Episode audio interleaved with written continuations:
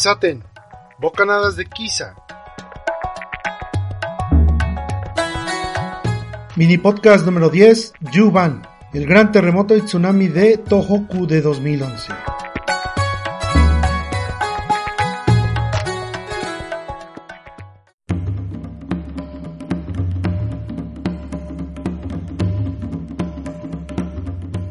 Terremoto y tsunami de Japón de 2011, denominado oficialmente por la Agencia Meteorológica de Japón como el terremoto de la costa del Pacífico en la región de Tohoku de 2011, fue un terremoto de magnitud 9 en la escala de magnitud de momentos que creó olas de maremoto de hasta 10 metros. El terremoto ocurrió a las 14 con 46 minutos y 23 segundos en la hora local del viernes 11 de marzo de 2011. El epicentro del terremoto se ubicó en el mar, frente a la costa de Honshu, a 130 kilómetros al este de Sendai en la prefectura de Miyagi, en Japón. En un primer momento se calculó su magnitud en 7.9 en la escala de magnitud de momentos o MW, que fue posteriormente incrementada a 8.8 MW, después a 8.9 MW por el Servicio Geológico de los Estados Unidos y finalmente a 9 unidades de magnitud informado por la Agencia Meteorológica de Japón y el Servicio Geológico de los Estados Unidos. El terremoto duró aproximadamente 6 minutos según expertos. El Servicio Geológico de los Estados Unidos explicó que el terremoto ocurrió a causa de un desplazamiento en proximidades de la zona de la interfaz entre placas de subducción entre la placa del Pacífico y la placa norteamericana. En la latitud que ocurrió este terremoto, la placa del Pacífico se desplazó en dirección oeste con respecto a la placa norteamericana a una velocidad de 83 milímetros por año. La placa del Pacífico se mete por debajo de Japón, en la fosa de Japón, y se hunde en dirección oeste debajo de Asia. Dos días antes, este terremoto había sido precedido por otro temblor importante, pero de una menor magnitud, ocurrido el miércoles 9 de marzo de 2011 a las 14 con 45 minutos y 18 segundos en la misma zona de la costa oriental de Honshu en Japón, y que tuvo una intensidad de 7.2 MW a una profundidad de 14.1 kilómetros. También ese día, las autoridades de la Agencia Meteorológica de Japón dieron una alerta de maremoto, pero solo local para la costa oeste de ese país. La magnitud de 9 MW lo convertía en el terremoto más potente sufrido en Japón hasta la fecha así como el cuarto más potente del mundo de todos los terremotos medidos hasta ese momento. Desde 1973, la zona de subducción de la fosa de Japón ha experimentado nueve eventos sísmicos de magnitud 7 o superior. El mayor fue un terremoto ocurrido en diciembre de 1994 que tuvo una magnitud de 7.8 magnitudes con epicentro en unos 260 kilómetros al norte del terremoto del 11 de marzo de 2011, el cual causó 3 muertos y unos 300 heridos. Horas después del terremoto y su posterior tsunami, el volcán Krakatau, ubicado al norte de las islas Celebes en Indonesia, entró en erupción a consecuencia del terremoto inicial. La NASA con ayuda de imágenes satelitales ha podido comprobar que el movimiento telúrico pudo haber movido la isla japonesa aproximadamente 24 metros y alteró el eje de la Tierra en aproximadamente 10 centímetros. La violencia del terremoto acortó la duración de los días en 1.8 microsegundos, según los estudios realizados por el Laboratorio Propulsión a Chorro de la NASA. Tras el terremoto se generó una alerta de tsunami para la costa pacífica de Japón y otros países incluidos Nueva Zelanda, Australia, Rusia, Guam, Filipinas, Indonesia, Papua Nueva Guinea, Nauru, Hawái, Islas Marianas del Norte, Estados Unidos, Taiwán, América Central, México y en Sudamérica Colombia, Perú, Ecuador y Chile. La alerta de tsunami emitida por Japón fue la más grande en su escala local de alerta, lo que implica que se esperaba una ola de 10 metros de altura. Finalmente, una ola de 0.5 metros golpeó la costa norte de Japón. La agencia de noticias Kyodo informó que un tsunami de 4 metros de altura golpeó la prefectura de Iwate, también se observó una ola de 10 metros de altura en el aeropuerto de Sendai, en la prefectura de Miyagi, quedando inundado con olas que barrieron con coches y edificios a medida que se adentraba en tierra.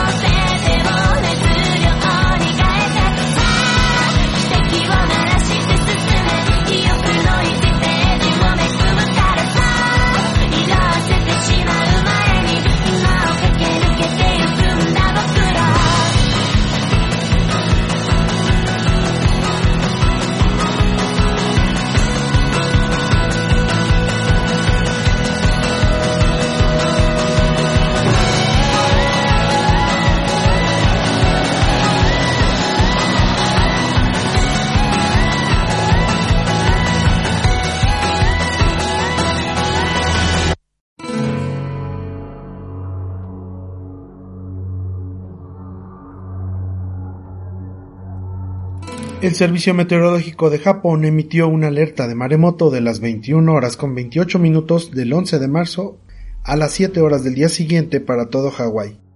También a las 23 horas con 33 minutos emitió un aviso de maremoto para la costa alasqueña, desde la bahía de Chignik hasta la isla Atuk, y vigilancia de maremoto para toda la costa pacífica de Canadá y Estados Unidos, desde la bahía de Chignik a la frontera de California con México.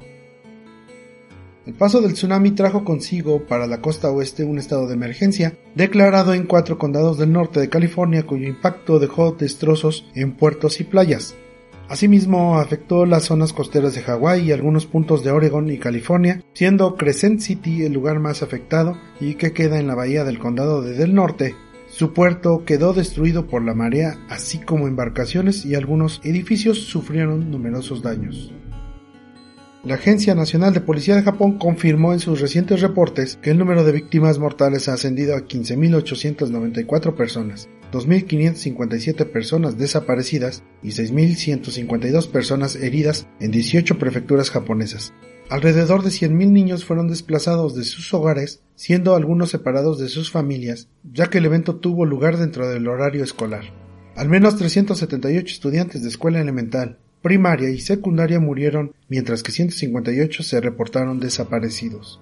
Es curioso que después de cierto tiempo, saber que muchos de los chicos muertos y desaparecidos pudieron salvar la vida. Esto responde a que durante el terremoto coincidió con la hora de salida de los colegios. Varios chicos fueron salvados por sus padres, pero terminaron muriendo por diversas circunstancias, alcanzando un porcentaje del 35% del total que murieron. Algunas escuelas siguieron el protocolo de permitir a sus padres llevarse a los estudiantes en cualquier evento o desastre natural. Esta política, la cual permitiría proteger a los estudiantes, funcionó de manera negativa. Comentó el director de una escuela, Suda Hiroshi. Si hubiésemos sabido que vendría un tsunami, jamás hubiésemos enviado a los estudiantes con sus padres. Katada Toshitaka, profesor en la Universidad Kunma y experto en ingeniería social para desastres naturales, dijo que los estudiantes amenazados por un tsunami podrían evacuar mejor a sitios seguros moviéndose en grupos siguiendo instrucciones apropiadas por sus maestros. Y si la situación lo amerita, ellos podrían usar los edificios escolares para protección, añadió.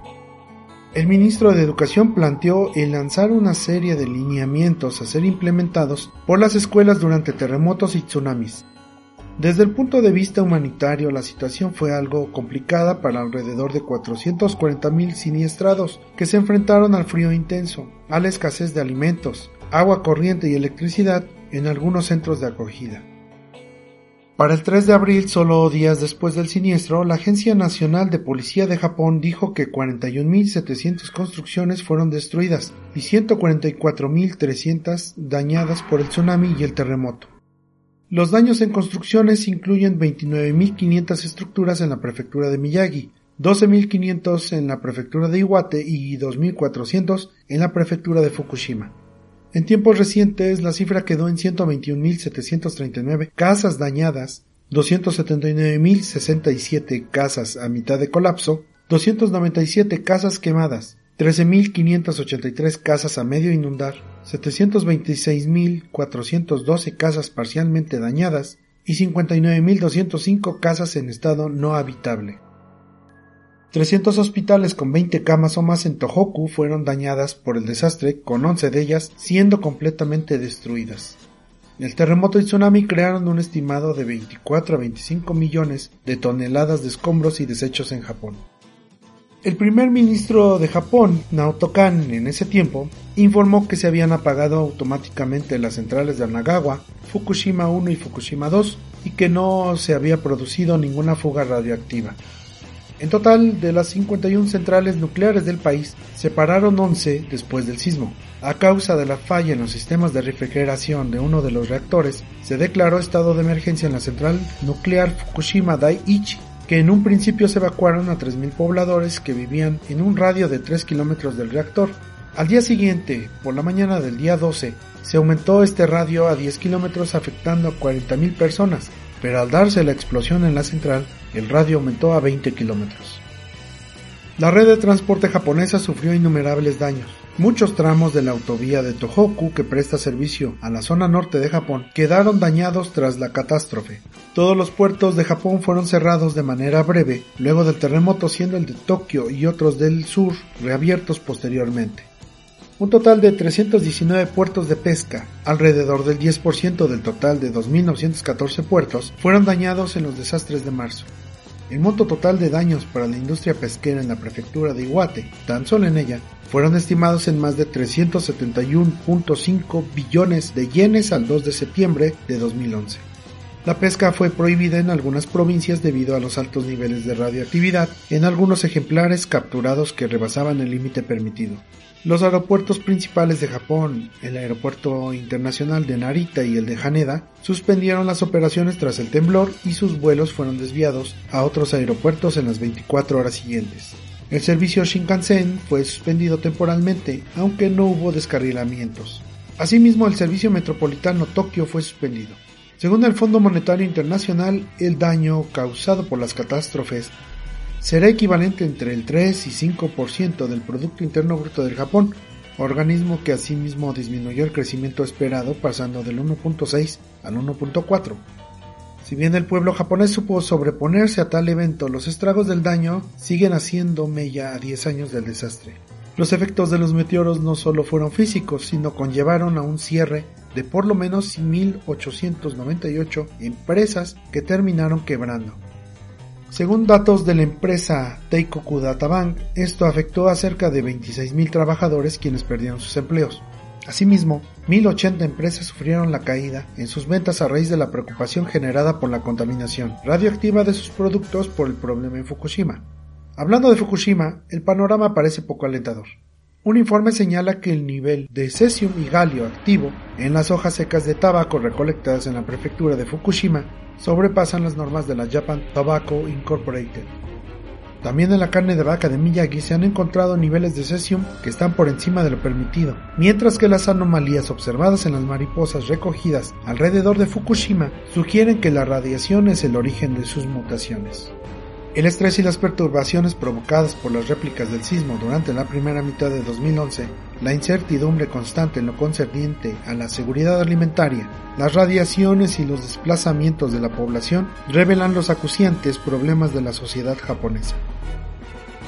A nivel de infraestructura, las zonas afectadas fueron reparadas en tiempos récord. Para diciembre de 2011, las vías primarias se encontraban en perfecto funcionamiento, salvo algunos detalles y retiro de escombro que requería maquinaria especializada debido a su tamaño, como barcos y casas enteras que fueron destruidas. Pero en sí, para este momento, solo hay pequeños recordatorios del incidente Claro, la gente que fue desplazada por las afectaciones todavía no logra recuperarse a un nivel satisfactorio.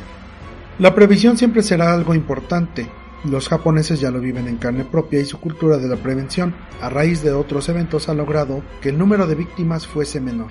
Pero con todo y estas previsiones no siempre se puede evitar pérdidas. El país sigue recuperándose y aprendiendo de las experiencias. Su lugar en el anillo de fuego hace vulnerable al país, pero se confía en que Japón sabrá sortear obstáculos, pues siempre están mirando adelante. Espero les haya gustado este mini podcast dedicado al gran terremoto y tsunami de Tohoku de 2011. Esto fue Kisaten Bocanadas de Kisa, mini podcast número 10, Yuban.